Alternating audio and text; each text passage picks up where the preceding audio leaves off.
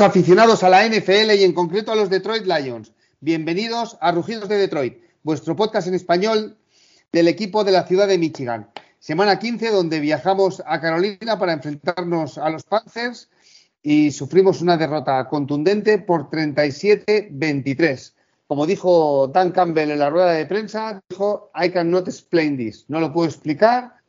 Y también dijo alguna frase como, en esta liga tú obtienes lo que tú mereces. Así que mm, ya está, no fueron mejores, no fuimos preparados. Eh, no sé si fuimos confiados, no se preparó bien, pero la cuestión es que los Carolina Panthers fueron mejores y por mucho.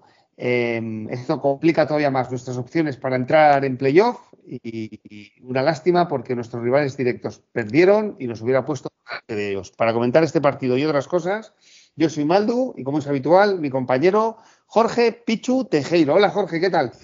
Hola Maldu, pues nada, un placer estar aquí un día más. Eh, avisar a los oyentes que Maldu hoy también está en la montaña y a veces puede distorsionar un poquito la voz y todo eso. No, yo creo que se entiende bien, se oye bastante bien, pero si hay algún error, pues nos disculpamos de antemano. Y nada, no puedo añadir nada más a lo que ha mencionado Maldu ni a lo que ha mencionado Dan Campbell. La verdad, eh, evidentemente mosquea durante el partido, porque yo estaba muy mosca por lo que estaba viendo. Fue una asfaltada y eso es mérito claramente de Carolina. Enhorabuena a los Carolina Panthers y a toda su afición, en especial a Pablo que se pasó por aquí la semana pasada. Y nada, y yo, pero después lo piensas un poco en frío y dices tú, joder, qué ilusión, cómo nos ha levantado el ánimo este equipo y de repente llega cuando estás ya ahí, lo, sientes, tienes los playoffs, te hubieses puesto en playoffs si, si, si, si, hubieras ganado y te meten un, puñetazo en el mentón que te dejan en la lona y, y claro, y dices, ahora es la, vuelve la vida real, ¿no? Pero yo digo, joder, con todo lo que no se ha ilusionado este equipo, vamos a, ahora a matarlos, a pegar latigazos a todas estas personas que nos han llevado hasta aquí por un día desastroso, por un día tan malo que lo han tenido desde, desde el entrenador hasta el lutillero más menos importante. Pues no, yo no voy a fustigar a nadie. Ha sido un día desastroso, han sido mucho mejores y yo, cuando un equipo es tan superior a otro, yo cojo, estrecho la mano, felicidades, enhorabuena, habéis sido mejores, toca aprender y reflexionar nosotros. Me jode mucho más irme con la sensación de haber sido mejor como en Minnesota y perder. Eso sí me jode mucho. Pero como el otro día, mira, es un mal día, mal día que tenemos todos los seres humanos y casi que diría también todos los seres vivos del universo y, y ya está. Han sido mejores, es deporte felicidades, enhorabuena y nada que reprochar y ya está. Es que no se puede decir mejor y yo creo que Dan Campbell, mm, con otras palabras, por supuesto, lo, ha querido explicar así. Ha sido un mal día y listo. Sí. Eh, bueno, y que ellos tal vez estaban de... Ellos estaban de subida, ¿no? Y nosotros estábamos, no sé, en el valle, un valle alto, pero, pero también estaban jugando los playoffs y, y fueron a tope, ¿no?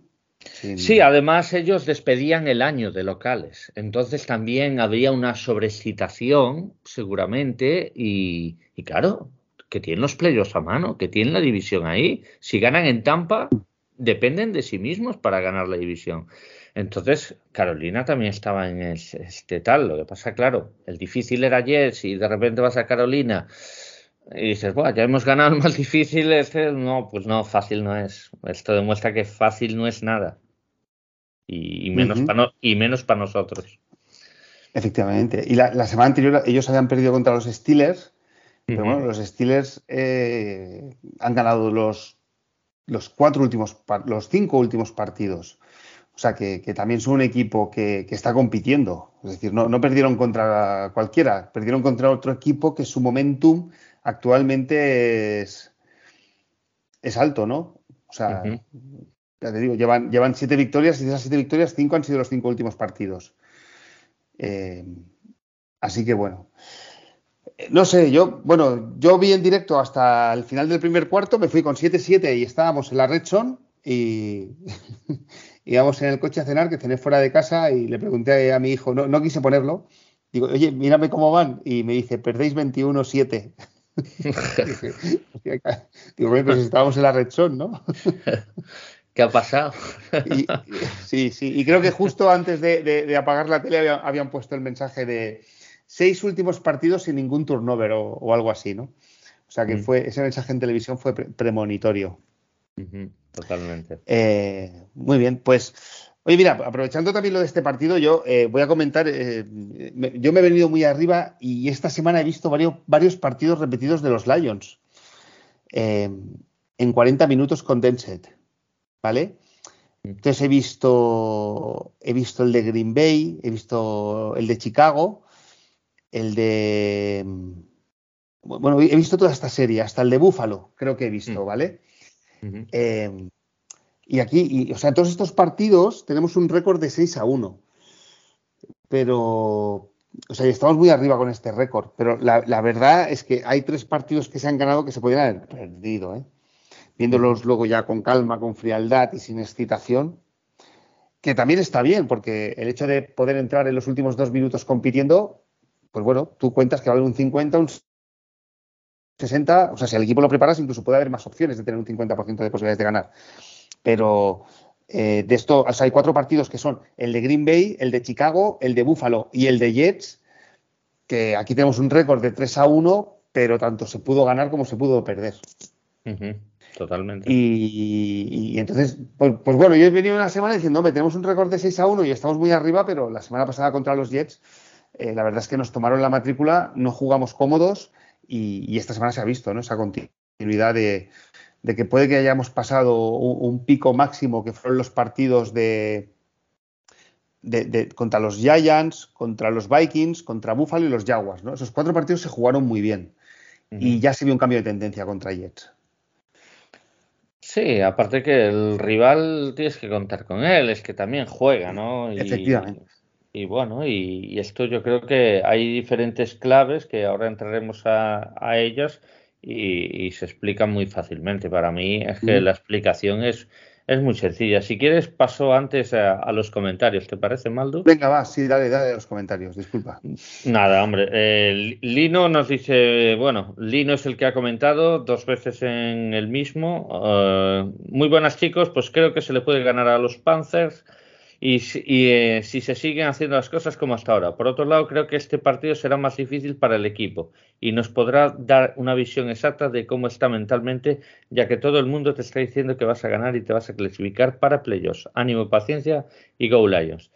Y Lino también nos contesta, muy buenos chicos, qué desastre de partido, volvimos a las sensaciones de principio de temporada donde no paramos la carrera, eh, se hincharon en hacer yardas terrestres y cuando lo tenían difícil lanza una bombita de 15 yardas y vuelta a empezar. Creo que sobre todo nos ganaron mentalmente desde el fumble. No acabamos de entrar en la dinámica de creérnoslo. En resumen, a los Lions se le ha pasado como a mi horno. Se encendió pero no acaba de calentar.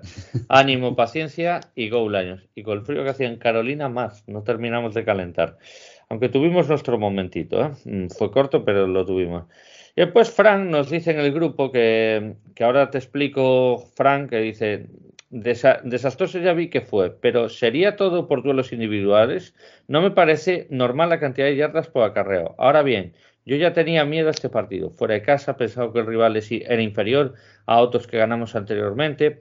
Y en la NFL cualquier rival te pinta la cara por muy récord negativo que tenga. Seguimos en la lucha, ya me veo eh, jugando el puesto de playoff en la última jornada contra Packers.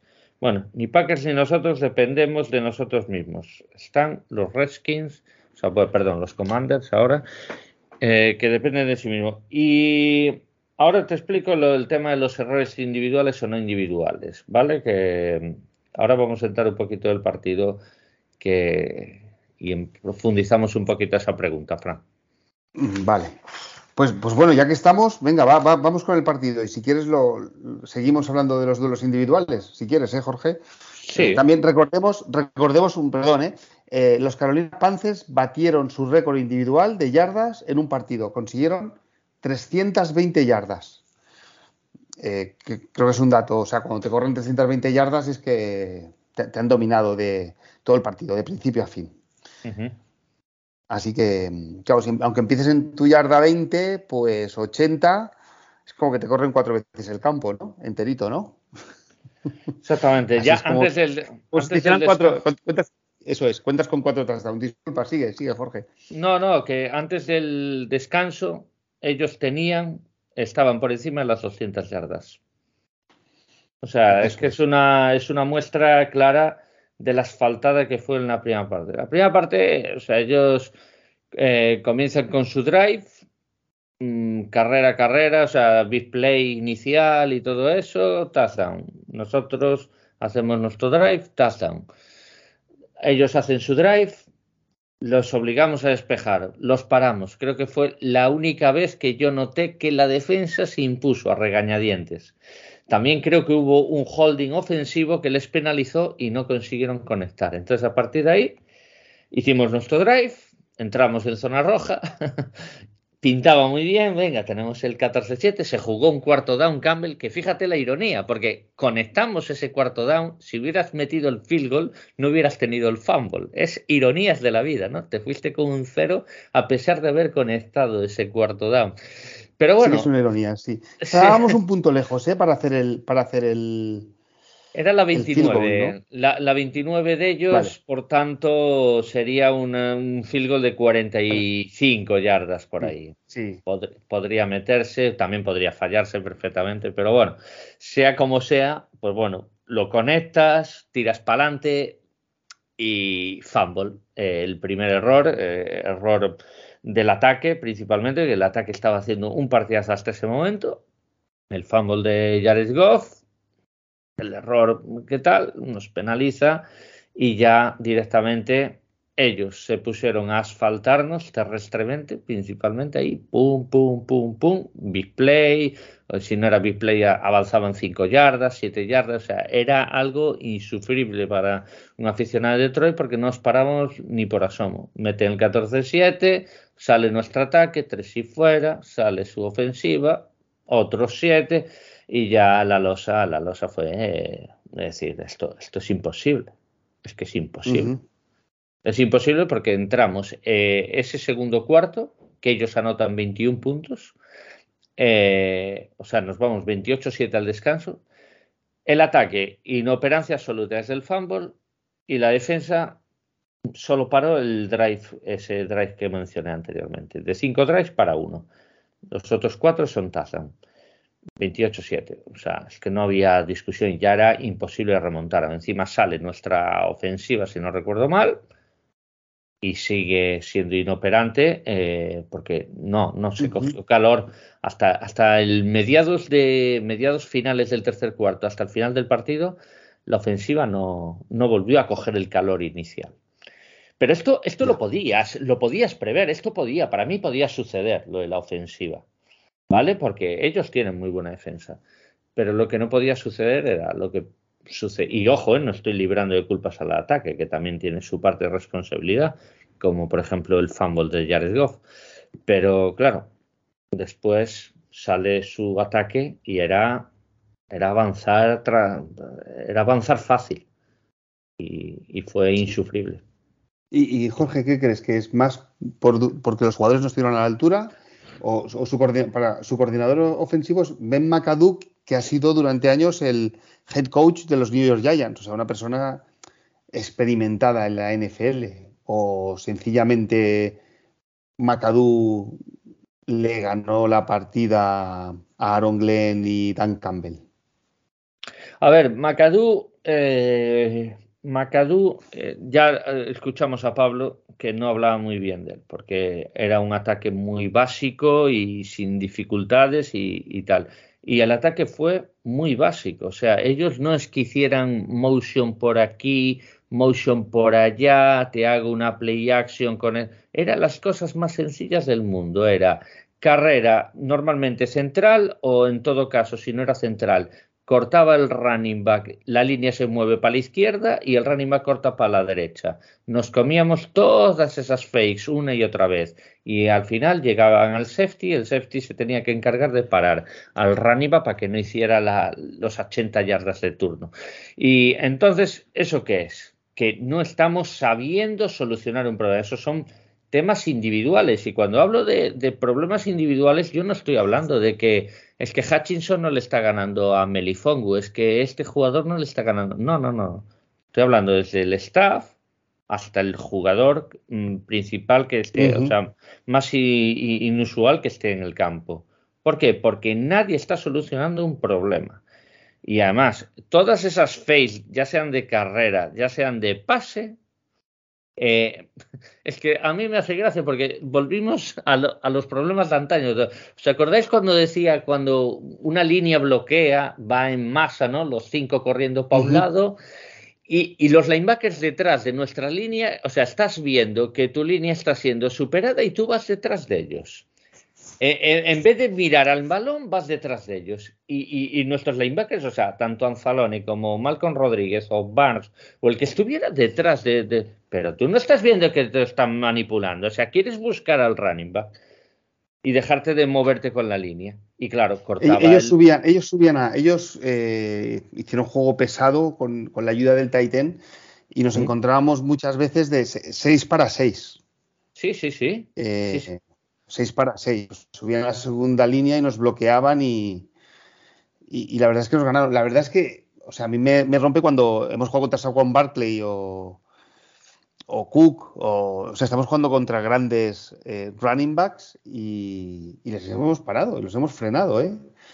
Y en cambio, es que, que, bueno, mira, mejor que en un partido te metan 300 yardas que no que te metan 100 yardas en tres partidos, ¿no? Pero, pero me extraña, con lo bien que hemos funcionado en algunos partidos, que ahora de golpe y porrazo todo esto se, se diluya como un, azucarillo, ¿no?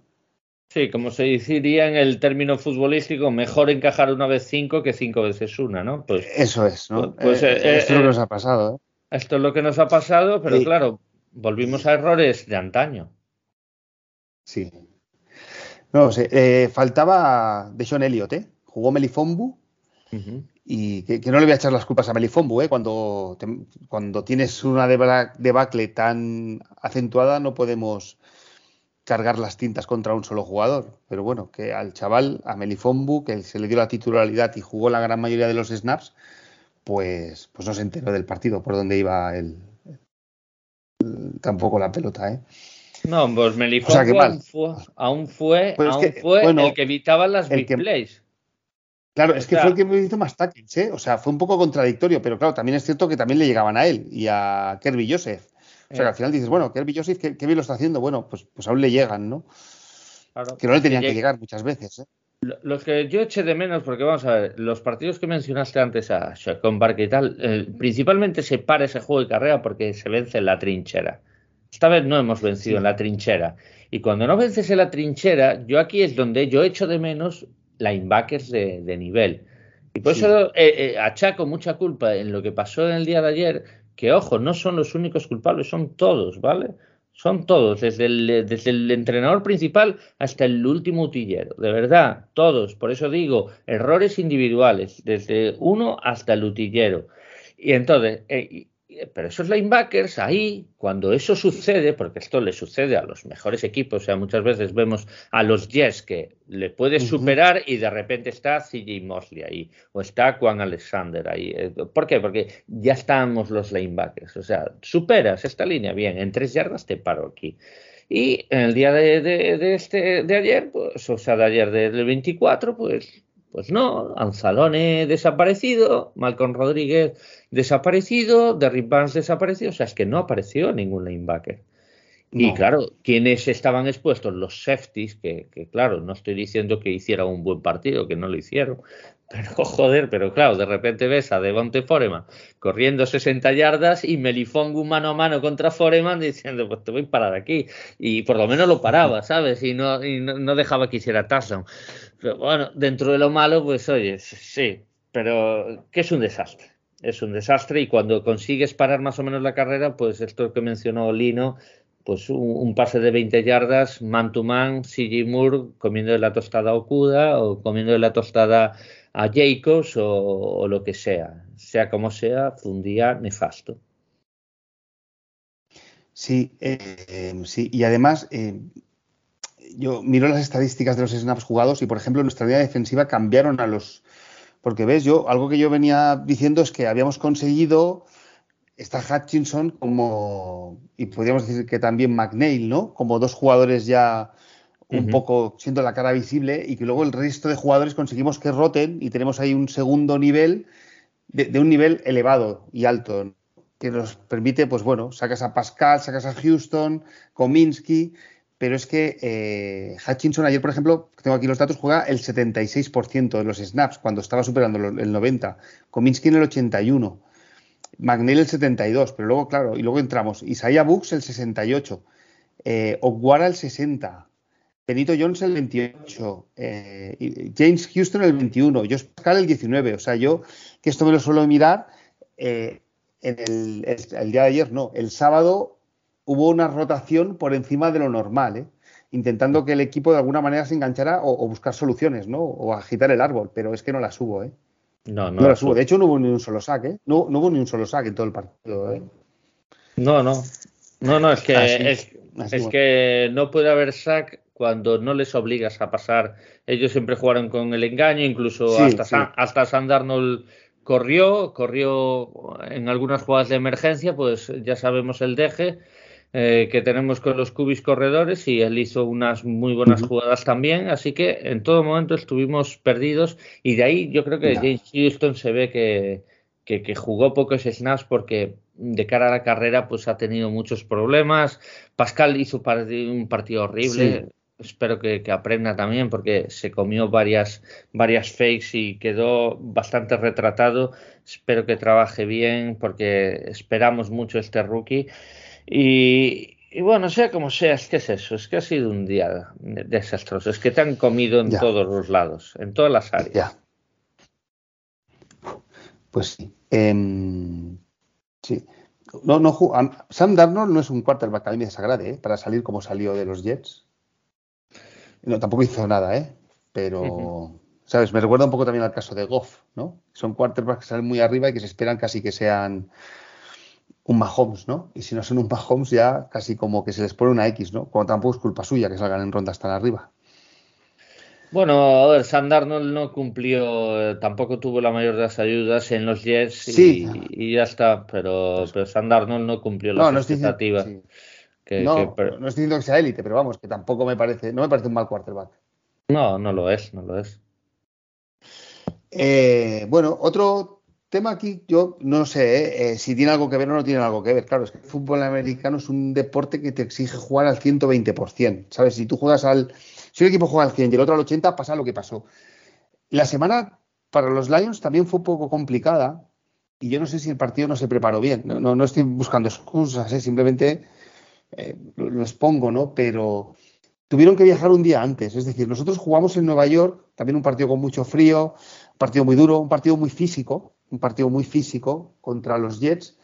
Acabas de jugar el domingo, eh, vuelas, llegas tarde, llegas tarde a casa, el lunes se descansa, e imagino que el martes no habría descanso y volverán al entreno.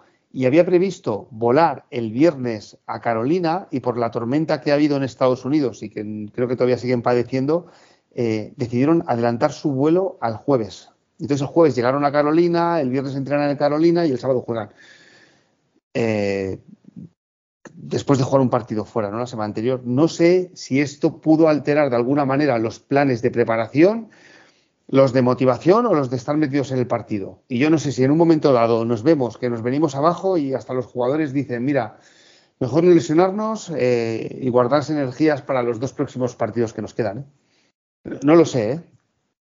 Bueno, yo eso evidentemente lo saben ellos, quizás algo pasó, yo eh, evidentemente aquí Dan Campbell es el que ha mencionado que, la preparación no, no, ha sido la correcta y que se, se hace responsable él mismo y, bueno, pues seguramente él sepa con más detenimiento lo que ha sucedido. Así que yo a partir de ahí yo no, yo no entro a valorar eso. sí, yo no lo valoro, pero que pero a veces, ¿sabes? Esto es como cuando en el fútbol los jugadores vienen de jugar con sus selecciones, que a veces vienen de otros continentes, ¿no? Que, que a veces los equipos grandes tienen malos resultados. Sí, sí. Y, sabes que el, viajar, el no estar en tu casa, el dormir fuera, pues puede que todo eso de alguna manera influya, ¿no? El hecho de que en tu casa estén padeciendo una tormenta donde se decían que, no, sé si yo he estado mirando en Michigan, nos ha llegado, ¿no? Que se iban a llegar a los 40 bajo cero, que si había nieve, que si la gente, que si cancelaron los colegios, pues, pues no sé si todo eso pudo afectar en la concentración y en la preparación del partido, ¿eh? Pero eso repito, o sea, el, jugador que es profesional, evidentemente todos somos personas, pero claro, ahí, ahí entra, eh, si no te has preparado bien, eh, autocrítica máxima de decir, pues hemos hecho mal las cosas. Y aquí Dan Campbell ha sido el primero en hacerlo y después que cada jugador y cada miembro del Estado se mire en el espejo y diga que ha fallado en este partido. O sea que yo aquí no me voy a excusar nada ni, ni que ha fallado la planificación, segura, seguramente. Yo no digo que no, pero yo no lo voy a utilizar como argumento de. Es lo que me, refiero. ¿no? Sí, sí, no, no, yo tampoco no, lo pongo como excusa, ¿eh? Simplemente busco razones por las cuales los Detroit Lions, que Carolina nos podía ganar y entraba, o sea, formaba parte de las posibilidades, pero yo lo que digo es que no formaba parte de las opciones que nos pegaran esta paliza y esta asfaltada. Entonces, aquí sí que busco motivos por los cuales, pero que esto lo sabrá el staff, los jugadores y, qué es lo que ha pasado.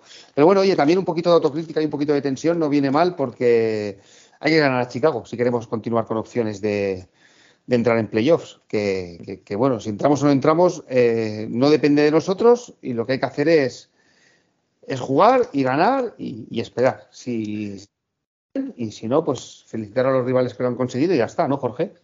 Exactamente, o sea, Chicago, la diferencia, Carolina despedía el año en casa y me parece que es un buen espejo donde mirarse de la motivación, incluso sobre excitación, si queremos verlo así, de enfrentarse a un rival, despedir el año de local, porque nosotros, aunque entremos en playoff, no vamos a jugar más de local, es seguro. Así que eh, vamos a despedirlo fuerte, contra un rival que divisional aún encima, que seguro que le tenemos ganas. Llevamos varias temporadas sin ganar de en casa a Chicago, si no recuerdo mal. Y, yo creo que toca. Yo creo que toca y, hay ganas. Y además así sí despedimos, esta vez sí, con tres ganados locales divisionales, que hace mucho tiempo que no se hace. Y, y, ya está, hay que encarar este partido con la máxima tensión, con la máxima motivación y, y ya si tenemos opciones de playoff, magnífico. Que después los rivales ganan, pues se les felicita. Yo voy a mirar en segunda línea el tema de los playoffs porque, porque me parece que está, ahora sí que está complicado. Bueno, hoy, antes de entrar a este tema de playoffs, porque la verdad es que nos gusta hablar y es un tema que interesa, em, yo quería, antes de, cerrar este partido, eh, Filstra consiguió los tres touchdowns del equipo, ¿eh? Sí, es el único que le dio solución. Sí, no, perdón, Maldu, sigue, sigue. No, no, no, que digo curioso, ¿eh? Después de traspasar a T.J. Hawkinson, tenemos aquí a, a Filstra o a Brock Bright, que como tight ends nos están dando buen resultado, ¿eh? Esta dupla. Bueno, o, este triunvarato, ¿no? Con, con James Mitchell también. Sí, la verdad es que al final ha sido el que más soluciones te, te han dado, ¿no? Eh, hubo big plays, eh, pero al final, eh, quitando, bueno, Monra sabemos que es muy bueno y que en algún momento pues ha sido válvula de escape y, no es que haya hecho un mal partido, ni mucho menos. Pero bueno, no ha sido todo lo productivo constantemente que ha sido en otros partidos, ha sido más a cuenta gotas y eso también es mérito de la defensa de Carolina y después eh, pues todos los demás, o sea, DJ Shark, eh, Reynolds, eh, Raymond y alguno más por ahí que, que, han vivido más de big plays, ¿no? Si decíamos que nos faltaba big play, pues, pues hubo un par de jugadas de big play, de pase de Jared Goff largos y, y, creo que vivimos de eso porque de la carrera no pudimos vivir nada mm, directamente la carrera bastante mal. Nos pasó una cosa parecida con Jets. Lo que pasa con Jets es verdad que se consiguió alguna carrera por ahí y tal, pero en este partido nada, nada de nada, cerraron, cerraron todo y, volvieron los sacks a Goff. Además, eh, yo creo que también los sacks llegan cuando el partido estaba un poquito roto y, no estábamos bien. Y, bueno, Goff, ¿a quién se agarró? Pues a Zilstra. Dijo, mira, este es el que me da las soluciones en la zona roja y, Jared Goff creo que en ese sentido fue inteligente decir, pues mira, si yo no conecto con Amon Ra, a mí me... Eh, Jared Goff, si nos fijamos, le gusta repartir el juego, que todos se lleven el premio del touchdown, ¿no? Pues, pues hoy no pudo ser. pues ya está, voy a quién? A, pues, Sistra, mira, que solo te veo a ti. Es que solo te puedo ver a ti. Y ya está, metió el hat trick. Pero bueno, sí, también está bien para cuando los rivales tengan que prepararse para defendernos en la zona roja bueno, que sepan que tenemos más armas aparte de, Monra o Shark o, de Andre Swift que salen de, que sale desde backfield, ¿no? Sí, sí, por supuesto, por supuesto que. Eh, correcto. Muy bien. Eh, luego también mencionar a. Bueno, Jared Goff consiguió 355 yardas de pase. Lo que pasa que a mí en estos partidos que estás, estás perdiendo 24-7 y entonces empiezas a remontar y empiezas a lanzar balones, yo siempre soy de los que digo que, estas yardas no sé si deberían contabilizarse o no. ¿eh? A ver, para mí el partido. están bien, ¿eh? Y hay, que, hacerlas, ¿eh? Pero, pero claro, no sé. Para mí el partido. Un poco de ¿eh? Que a, lo mejor es desmerecido. ¿eh? Dime, dime, perdona, Jorge, dime. No, no, estaba diciendo que el partido de Jared Goff es bueno hasta, hasta el fumble. Después, a partir de ahí, sí que es verdad que el, final son estadísticas que le puedes llamar estadísticas de partido que ya está roto y que no y que no vas a remontar, ¿no? Que no vas a ganar ni de broma. Pues, pues ya está, eh, eso es verdad. Pero bueno, hasta ese momento yo creo que eh, me parece que había conectado una big play con, no me acuerdo si fue Charco o Raymond en aquel momento, en el primero o segundo drive. Y, después el que movió cadenas fue Goff. Porque la carrera no existió en ningún momento. Y, a partir de ahí llega el fumble y llega la desconexión. Yo no sé qué ha sucedido ahí, porque eso te puede suceder, le puede suceder a cualquier equipo. Y bueno, pues vamos a seguir, vamos a hacer el siguiente drive bien. Pero no, no hubo drives buenos. Jared Goff además estuvo, estuvo impreciso en algún momento. También hay que dar mérito también a la defensa rival, ¿no? Que que, encontró su momento de partido y, ellos aprovechaban para romperlo y, nosotros pues no encontramos las soluciones. Entre ellos está Jared Goff. Yo Jared Goff no lo salvo de la quema en el partido a pesar de, esas estadísticas que tiene. Podría decir, mira, Jared, Goff se salva la quema porque ha hecho muy buenos números y ha jugado muy bien. Pues no, no voy a mentir. No voy a mentir a la, a la gente. Jared Goff está, está, en la quema igual que está la línea ofensiva, igual que están los receptores, igual que están los running backs. Y hasta Silstra, que podría ser el que se libre, pues también te voy a meter en la quema. ¿Por qué? Porque hemos perdido todos y de paliza, señor Silstra, que, sí, que está muy bien. Me alegro muchísimo por ti, de verdad que. Y ojalá sigas así y metas tres touchdowns en cada partido. Pero, pero hoy no se, no se salva ni el aguador, de verdad. Efectivamente. Y luego, o sea, todos se suspenden, pero hay tres jugadores que me gustaría eh, marcarlos con un súper suspenso, eh, que para mí son Okuda, Anzalone y Malcolm Rodríguez. Eh, Okuda creo que está teniendo, no está teniendo un buen final de temporada, ¿eh? Yo no sé si, mira, te, lo voy a preguntar, Maldu. ¿Tú crees que se le está haciendo larga la temporada? Tras venir de la lesión, sabes que empezó muy fuerte, eh, de, venir en un buen estado de forma y quizás llega el quinto mes o cuarto mes y, ya diga su cuerpo. Puede ser. Oye, y, y, ocurre rápido, ¿eh? porque cuando se escapaban, o sea, y no solo hoy, varias semanas cuando hemos tenido eh, jugadas de carrera, por ejemplo, eh, en Chicago con Justin Fields, el que, el que aguantaba el tipo corriendo de Justin Fields era Okuda y ayer también lo vimos, o sea que es un jugador rápido pero sí que puede ser que esté cansado o haya, perdido ese segundo de explosividad, no lo sé. Pero para lo que espero de él, eh, pues bueno, eh, a los jugadores que le toca cubrir están consiguiendo recepciones. Sí, no, no, no, no, no, está acabando bien, no está acabando nada bien, eso es, evidente. Es evidente y sí, quizás sea un momento de forma en el último mes que no está bien y no está acabando bien y pues eso. Bueno.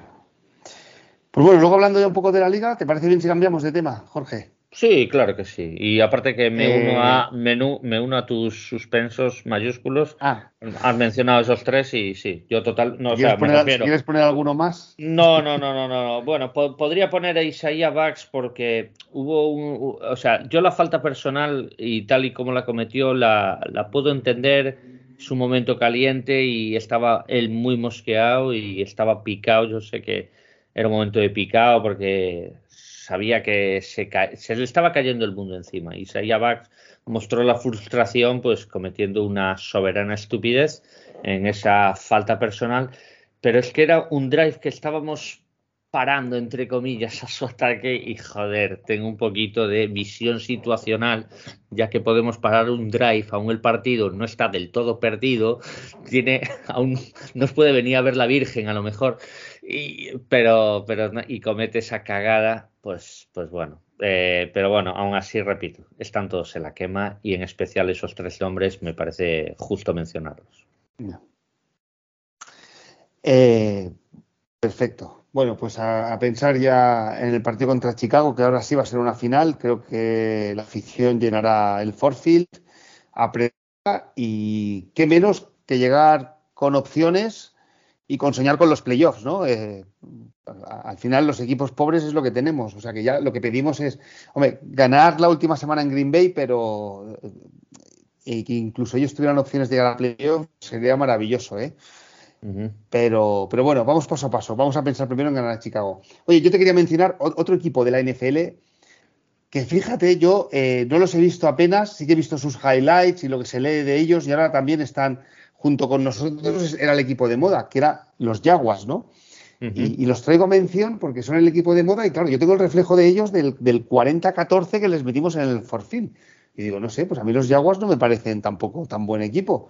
Pero bueno, están liderando su división y también me dan los porque me dan eh, esperanza después de ver que perdieron 40-14 contra nosotros. Sus tres siguientes partidos fueron ganaron a los Titans en, en, su campo eh, por 22-36. Ganaron después a los Cowboys 40-34 y esta semana eh, le ganaron bien a los Jets por, por 19 a 3. Por lo tanto, a veces en la NFL estas debacles ocurren y luego los, equipos continúan con su trayectoria o, lo que venían marcando, ¿no? Sí, o sea, se podría decir que ellos tuvieron su partido de Carolina, como nosotros hemos tenido, pues contra, contra, nosotros. Yo ya lo mencioné en su día en el postpartido que dije que eh, los Jaguars no eran tan malos como se han visto en Detroit. Y, Correcto. Y yo creo que, a ver, evidentemente Jaguars está liderando la división porque esa división está muy mal. Es de las peores de la liga junto con la sur de, la nacional. Y, por eso están liderándola con un 7-8, ¿vale? Pero eso no quita que Jaguars sea un muy buen equipo en crecimiento. Y están acabando muy bien la temporada y dependen de sí mismos para ganar la división y además me parece que le queda un partido contra Houston que, que, que bueno, eh, que, que, Houston le ganó a Titans y nunca puede ser por supuesto que vas a ganar, pero deberían ganarlo y no recuerdo cuál es el otro partido que les queda, pero Jaguars ojalá se meta en playoffs, es un equipo que, me gusta, me cae bien sinceramente y, Trevor Lawrence además es un quarterback que, que me gusta bastante, así que bravo, chapó y, y ese partido contra nosotros, pues mira, mejor una vez 40 que cuatro veces diez, ¿no? Pues, chapo. pues chapo. Y ahí están. Ahí están. ojalá, ojalá aprendamos nosotros y hagamos lo mismo, estas, por lo menos estos dos últimos partidos. Eh, correcto. Eh, luego esta semana en otros partidos hemos tenido eh, buenas noticias y, y, malas noticias, ¿no? Porque nuestros rivales directos por entrar en playoffs cayeron derrotados los Seahawks perdieron 24-10 contra los Chiefs, un resultado que era esperado. Em, después, los, nuestro rival divisional como los Vikings nos echaron una mano ganando 27-24 a los Giants. Otro partido que los Vikings ganan en, en el último momento, en el último drive. Es que, vamos, o sea, si tú llegas ajustado con los Vikings hasta el final, te ganan ellos, ¿eh? No hay más, ¿eh? eh y después, el último partido fueron los Commanders que visitaron San Francisco y perdieron 37-20. Esas son las buenas noticias. Eh, que siguen seguimos estando a un partido. Una victoria de, por, parte de alguno de ellos hubiera significado que estén a dos partidos y que están obligados a que nosotros ganáramos los dos y que ellos ganaran los dos. Estaríamos prácticamente descalificados, ¿no? Y luego las malas noticias eh, fueron que los Packers ganaron el campo de los Dolphins por 26 a 20, un partido muy extraño, lo, vi. Eh, fue un partido extraño, no sé si tú, Jorge, si lo estuvimos comentando, tú tuviste oportunidad de verlo también, ¿no? Sí, la segunda parte se defenestró completamente el juego de pase de Miami. Tua cometió tres intercepciones en un partido, llevaba cinco en toda la temporada y comete tres en la segunda parte. O sea que, la segunda parte directamente pues no apareció el ataque de Miami. Miami tiene que vivir mucho el ataque. Y ya está. O sea, que, es que Green Bay también, eh, precisamente lo que defiende bien Green Bay es, el juego de pase, aunque ayer le hicieron muchas, muchas jugadas explosivas, estas de muchas yardas y tal. Eh, la, secundaria de Green Bay a mí no me parece nada mala y bueno, se sobrepusieron a eso y, bueno, chapó, es que Miami no está acabando bien el año. Miami es que Miami, eh, para, para el que no lo viera, a falta de dos minutos al final del segundo cuarto para el descanso, ganaba 20-10 y tenían su balón en el centro del campo, más o menos, ¿no? Sí, sí. Y entonces hay un fumble y lo recuperan los Packers y hacen un field goal y se van al descanso 13-20. Eh, o sea, lo que parecía que iba a ser 23-10 para Miami, que además más o menos estaba controlando el partido, o sea, tú mentalmente estabas viendo que avanzaban y decías, mira, se van a ir al descanso 23-10 o 27-10. Y se van 20-13. Empieza la segunda parte y los Packers empatan a 20. Y a partir de ahí, los Dolphins también eh, entran en modo pánico y, acaban perdiendo con tres turnovers, como tú dices. O sea, me parece un poco increíble de los Dolphins, ¿eh? Y los Packers ganan con dos field goals más, ¿eh? O sea, tampoco es que hayan hecho un partidazo, ¿eh? O sea, jugaron bien, ¿eh? Y bien, pero, pero sin hacer tampoco un partido brillante, ¿no? No, pero el, los Packers tienen el don de la oportunidad, el don que como les dejes un resquicio, respiran. Sí. Y, si los Packers respiran, contra nosotros, por suerte, se acabaron ahogando y ese último drive no salió. Pero, pero podrían haber cogido ese touchdown en Rogers. En, otra temporada, Rogers conecta, te mete el touchdown y te vas con cara de tonto. pero bueno. A, ver, los Packers es difícil matarlos. Eran los grandes favoritos para llevarse a la división. Era uno de los grandes favoritos de la NFC. Y a la gente seguramente esta temporada se lo ha olvidado. Eh, yo sé que los Packers no están bien. Yo sé que los Packers no son un buen equipo de cara a poder competir por el anillo. Como lo puede ser Tampa, ¿vale? Que Tampa también era uno de los favoritos. Yo los puse en la Super Bowl, ¿vale? Y, mira, se, está, está siendo un completo desastre. Pero son esos equipos que dices tú, tienen gente experimentada, tienen gente muy buena o que ha sido muy buena aunque ahora no pasen sus mejores momentos y tienes que tener cuidado. Y para mm, terminar de sentenciarlos no les puedes dar una bocanada de aire porque no perdonan, esta gente no perdona. Y los Packers están aprovechando eso. Y a ver Vikings, a ver Vikings cómo se encara este partido sí, sí. que van a tener un partido muy duro, ¿eh? Sí, aunque lo tengan muy difícil, porque si no me equivoco, los Packers han perdido contra Giants y Washington, por lo tanto, tienen que quedar por delante de ellos. Eh, eh, o sea, han sido invitados a la, fiesta de entrar en el playoff, por así decirlo. No, pero con la derrota de todos nosotros y su victoria, ¿eh? Giants y Washington no va a empatar con Packers porque, porque ellos han empatado. Correcto, también tienes razón. Eh, entonces, básicamente, en, el caso de ese empate, Washington gana eh, con su empate.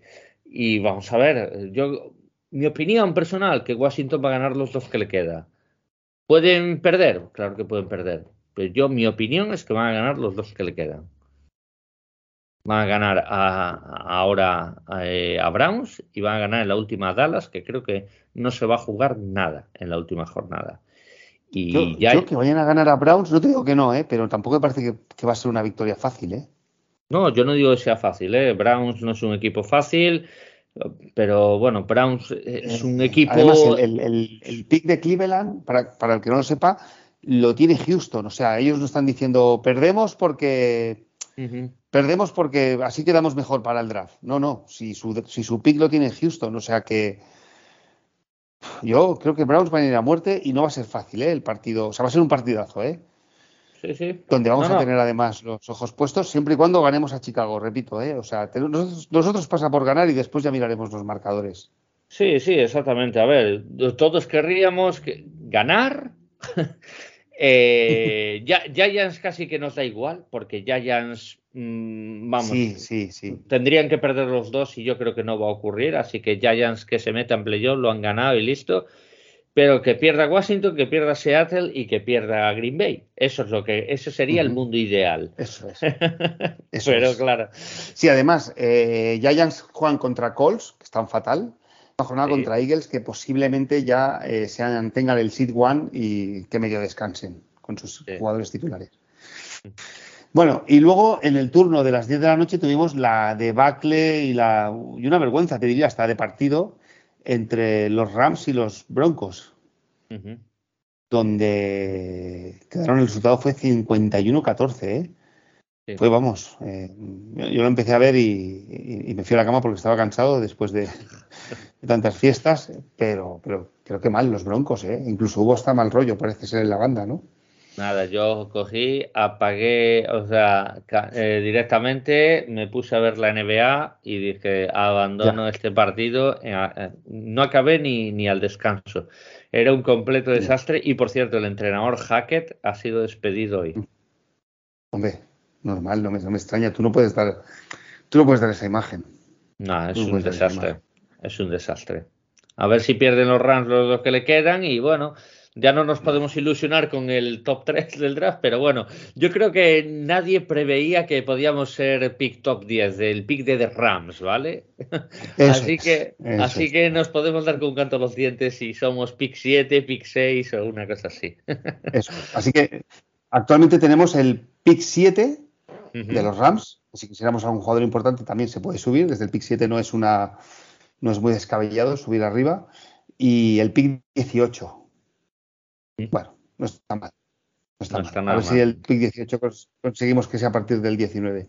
A los Rams le quedan los Chargers, que van a estar jugándose la entrada en playoffs, y los, y los Seattle Seahawks, que también pueden que estén jugándose la entrada en playoffs. O sea que le quedan dos partidos que van a ser fáciles, ¿eh? No, no, no. A priori deberían perderlo, pero esto nunca se sabe. Es NFL. No, nunca se sabe. es más, si, si necesitáramos la victoria en la última jornada por un casual, ganas a Green Bay y necesitas que Rams gane a Seattle, vamos, ahí todos vamos con Rams, ahí el pit de draft no vale. y, recibirían llamadas telefónicas, ¿no? No sé, Stafford eh, y, Brad Holmes, ¿no? O sea, diríamos, oye. ya que estás, hombre. Las cosas que nos suenen, por favor, claro, ganarles. Muy bien. Pues yo creo que más o menos hemos tocado todo, ¿no, Jorge? Sí. Hemos tocado todo, nada, eh, este miércoles grabamos otra vez con un miembro de la Osera y nada, ya prepararemos la previa. Y nada, muchas gracias a todos los oyentes, como siempre, que, dan al like, que comentan y cualquier cosa que nos quieran decir. Pues yo, eh, sí, Jorge, tengo una pregunta que no tiene que ver con la NFL. Eh, ¿Estás disfrutando mucho viendo la NBA en Navidad? Sí, la NBA ayer, además hubo buenos partidos, ¿eh? Hubo buenos partidos. Me decepcionó un poquito el Boston Milwaukee porque se rompió muy rápido y Milwaukee no hizo el mejor de sus partidos. Pero bueno, esto, esto hace callo, ¿eh? De cara a playoff, esto, esto va a quedar, va este partido va a quedar marcado para playoff. Tengo muchas ganas de que ocurra este, este eliminatorio en playoff porque ahí van a saltar chispas, ¿eh? Muchas chispas. Sí, eh, entre Celtics y, y Bucks. y Bucks, exactamente, sí. Milwaukee Bucks, que podríamos decir que es el símil de son los Green Bay Packers, o sea, los aficionados de los Green Bay Packers en teoría deberían ser los aficionados a los Milwaukee, Bucks. Bueno, hay, hay, bastantes más queseros que, que, cabras, o bueno, ciervos, perdón. Ciervos, sí, sí, no, ya, pero bueno, un poco por, por, por, eh, por la geografía. Oye, ¿y los Pistons por qué no levantan cabeza? Para aquellos que seguimos los Pistons un poco desde, no, no, no, desde, desde la distancia, podemos decir, que sigue los resultados, pero tampoco sigue el día a día del equipo. Porque esta temporada no se esperaba que fueran tan mal, ¿no?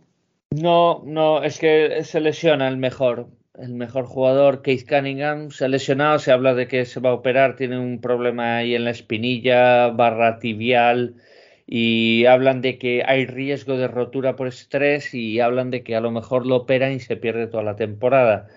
Es una pena porque es que ese jugador mm, es que es muy bueno. Es que es muy bueno y claro, Tú, tú, dices, ¿hay talento en esta plantilla? Sí, sí que hay talento. Lo que pasa hay jugadores que no han terminado de, de dar el paso y yo creo que Detroit ahora se tiene que plantear las cosas de diferente manera. Muy bien, tenemos lesionada a nuestra mega estrella. ¿Qué, ¿Qué tal? Pues están dando muchos minutos a esta gente joven, o sea, los rookies. Jalen Duren es un, vamos, este pivot es muy prometedor, muy bueno. Empezó la temporada con 18 años, va a ser un taponador de la leche, rebotea muy bien, cuando empieza a entender el juego muy bien. Jalen Ivy, vamos a dejar que evolucione. ¿Quién no tengo ninguna confianza principalmente? En el señor Killian Hayes. Ese base hay que intentar deshacerse de él. Isaiah Stewart a mí es un pivot que nunca me ha convencido. Por suerte ahora está Jalen Duren y aunque juegan muchos minutos juntos, tienen que hacer ese cambio y empezar a centrarse más que en el draft en agencia libre. Ha venido el veterano Bogdanovich, está siendo el mejor del equipo con diferencia. Tú, si consigues un par de veteranos ahí te deshaces de estos jugadores que no han terminado de romper, de los Stewart, de los Killian Hayes, y consigues ese esos veteranitos, aunque sean con 32, 33 años, incluso aunque sea que ya hayan pasado su mejor época del baloncesto, te focalizas en estos jóvenes que van a subir el nivel, pero tienes que darle espíritu competitivo y ganador. Y eso no se da con acumulando muchos eh, picks buenos y a ver si consigo un LeBron James. No, ese no es el camino. Yo creo que deben interpretarlo de otra manera. Esta off-season va a ser muy importante. Va a tener un pick alto de draft, sin duda. Y seguramente eh, coja un gran jugador. Pero que se centren eh, más eh, ahora en la agencia libre o en un traspaso. Se deshagan de estos jugadores que no te van a servir. Porque así, claro, no van a servir. Sube el nivel y una vez subas el nivel medio, ya seguro que tus jóvenes esos, alguno va a terminar de explotar. Y bueno, Keith Cunningham no tengo dudas de si se recupera bien y no, no tiene problemas de lesiones. Eh, con él hay que creer. Y yo si soy aficionado a Piston, con él creo. Muy bien, muy bien. Eh, Killian Hayes eh, fue, un, fue una ronda alta, fue un pick 7, si no me equivoco. Un pick 7 y Stewart, y Stewart un pick 16. O sea, dos primeras pues rondas que no han salido bien. Stewart yo le llamo el manos de ladrillo porque él hace bien todo, él bloquea, continúa, hace bien, pero se le escurren los balones, cuando rebotea se le escapan los balones y yo digo, ¿pero qué tienes en las manos? Ladrillos. O sea, que se me escapen a mí, pues es comprensible, pero a ti, un profesional, y Killian Hayes, el problema es que es que no, es que él, él, no es mal jugador, ¿vale? Él tiene buena lectura, situacional, tal, pero no es muy irregular en el tiro, no toma siempre las mejores decisiones y a veces hasta es apático, no tiene ni carácter. Entonces, pues dices tú, se me hace pesado, o sea, se me va a vaciar, se me va a vaciar, ¿cómo se llamaba? El Caesars Palace, puede ser, el Caesars sí, Palace. Palace se, va a vaciar. Si tengo de, perder de ti para vender abonos, se me va a vaciar. y, el, el Jaden, eBay has dicho que bien, ¿no? Este es el base que se escogió este año en el pick número 5. Sí, para ser rookie, bien. Eh, evidentemente está siendo irregular, tiene, es muy sobreexcitado, ¿vale? Él quiere hacer muchas cosas y empieza paso a paso, una a una, ¿no? Él, es un jugador muy rápido, muy explosivo y muchas veces eh, él sabe de esa explosividad y se cree que puede penetrar a canasta, entrar, pero claro, se le cierran muy bien los equipos y, a veces se mete un callejón sin salida y pierde balones tontos, pero son cositas que son evitables. Él tiene buena mano, vamos a ver, va a tener que trabajar evidentemente en off-season, el trabajo de tiro, el trabajo de, de interpretación del juego y a partir de ahí pues va a ser un jugador muy aprovechable. Para mí no es tan bueno como Keith Cunningham, Keith Cunningham ve el juego a veces a cámara lenta, pero eso no significa que no tenga explosividad él ve el juego muy bien y tiene un tirito de 4 o 5 metros que me recuerda a Michael Jordan. Y, por eso yo tengo mucha esperanza de este jugador. Aparte que ve muy bien el baloncesto, ve las puertas traseras, ve, es que pone, pone asistencias brutales. La pena es esta, que se ha lesionado, pero si hay un año que se tiene que lesionar, pues que sea este y, perfecto. Y la esperanza de cara al futuro, Jalen Duren, ese chico, ese chico es muy bueno.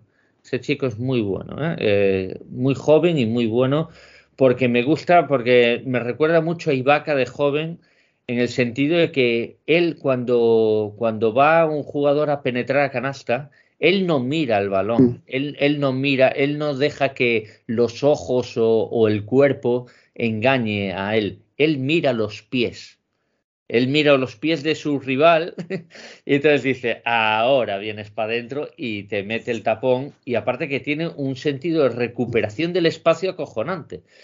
Porque, porque claro, yo, yo me imagino, o sea, yo soy bajito, ya lo sabes, y, claro, tú imagínate un tío que te hace sombra, pues con los brazos extendidos que dices tú, pero ¿dónde está la canasta? Que no la veo, pues, pues le pasa a muchos jugadores de decir, pero ¿de dónde ha salido esta mano?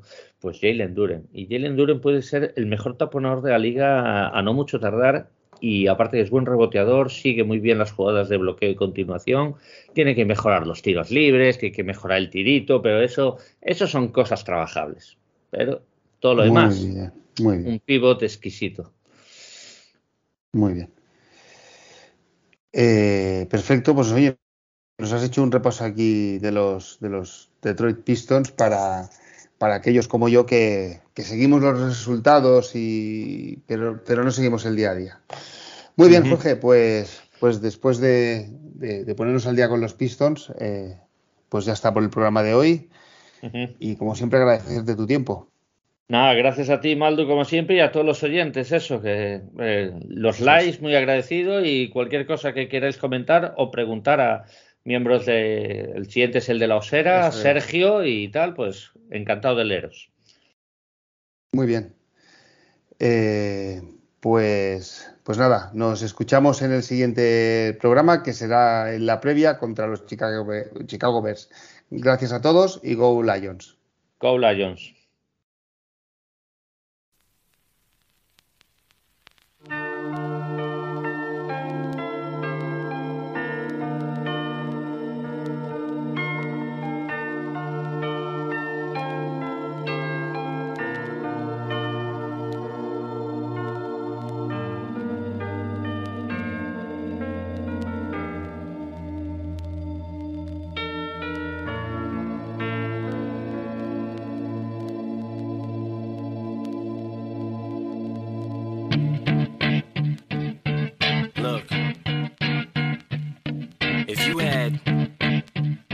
Shot, one opportunity to seize everything you ever wanted one moment. Did you capture it? Yo. His palms are sweaty, knees weak, arms are heavy. There's vomit on his sweater already. Mom's spaghetti, he's nervous, but on the surface he looks calm and ready to drop bombs. But he keeps on forgetting what he wrote down. The whole crowd goes so loud, he opens his mouth, but the words won't come out. He's choking how? Everybody's choking now. The clock's run out, time's up, over, plow. Snap back. Oh, there goes gravity. Oh, there goes rabbit. He. He's so mad, but he won't give up. Daddies, he know he won't have it. He knows his whole back to these ropes. It don't matter. He's dope. He knows that, but he's broke. He's so stagnant. He knows when he goes back to this mobile